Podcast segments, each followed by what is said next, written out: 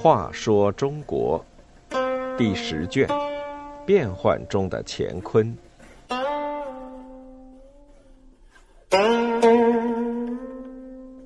八十，乱世英才韩熙载。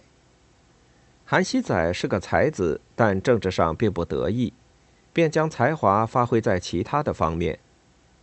韩熙载夜宴图中留下了他风流潇洒的形象。南唐有个善画人物的画家叫顾闳中，他的传世之作虽只有一幅，但有人评价说，单凭这一幅画就可以压倒五代所有的画家。这幅画就是有名的《韩熙载夜宴图》。顾闳中怎么会想到去画韩熙载的夜宴呢？韩熙载的夜宴又有什么特别之处？这还得从韩熙载的南奔说起。韩熙载原是中原人，年轻时已颇负盛名。后唐明宗时，父亲出了事，他为了避祸，只得逃奔江南。此人一向自视甚高，即使亡命天涯，与好朋友李谷话别时，仍口吐狂言说：“江南如果用我做宰相，我一定长驱直入，平定中原。”李谷也说。中原朝廷如用我做宰相，我取江南就如囊中取物一样容易。两人说罢，相对大笑。韩熙载就是这样意气风发去江南的。韩熙载来到吴国时，当时掌吴国实权的是徐之诰。徐之诰虽广交人才，不少中原士子都得到他的赏识，但不知为什么。对韩熙载却并未重用，只让他去做了个地方上的小官。过了几年，徐之诰成了南唐皇帝李昪，才将韩熙载任命为秘书郎，让他辅佐太子。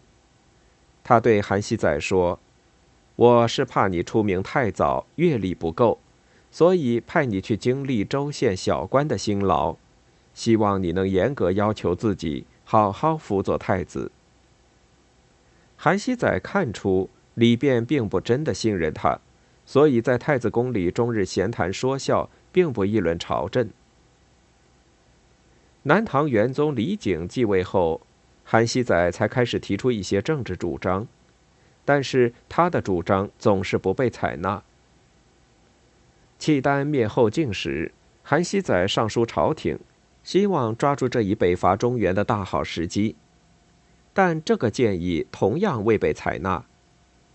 韩熙载看到宋其丘等人在朝中结党营私，几次上书指出这种状况将会给国家带来祸害，结果不仅建议未被采纳，他还因此遭到宋其丘等人的排挤。后来中原成了后周的天下，南唐很多人开始主张北伐，韩熙载却有不同的看法。他认为，后周的郭威虽立国不久，国境已安定，南唐轻举妄动，必然无功而返。然而朝廷仍然未听他的，贸然出兵，果然被后周打败。韩熙载政治上不得意，便将才华发挥到了其他方面。他经常和朋友出外野游，穿着自己设计的时髦衣服。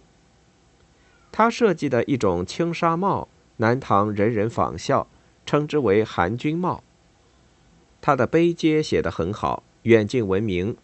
其他国的人常千里迢迢携重金来求，但韩熙载生性高傲，从不为金钱权势所屈。严可求的儿子严旭请他撰写父亲的神道碑，送上价值巨万的珍宝。但韩熙载对严可求其人评价不高，所以在碑文中只简单叙述了严可求的生平，没有歌功颂德。严旭看了不满意，把文章封好还给韩熙载，意思是让他修改。韩熙载接到后，立刻把礼物还给严旭，并不重写。宋其秋自己起草了碑碣，请韩熙载书写，韩熙载竟用东西塞住鼻子说。这真是臭不可闻呐！南唐后主李煜当政时，倒是很想重用韩熙载，谁知此时韩熙载越发风流，在家里养了四十多个歌妓舞女，凡客人来就让姬妾们接待。这些女人与客人混杂在一起，胡闹玩乐，做出超越习俗的事，韩熙载毫不介意。有时他自己也做出十分荒唐的事来。他有个忘年交的朋友叫舒雅，韩熙载常与他穿起打补丁的衣服，背个破筐，去歌妓舞女们的院中乞讨，以此为乐。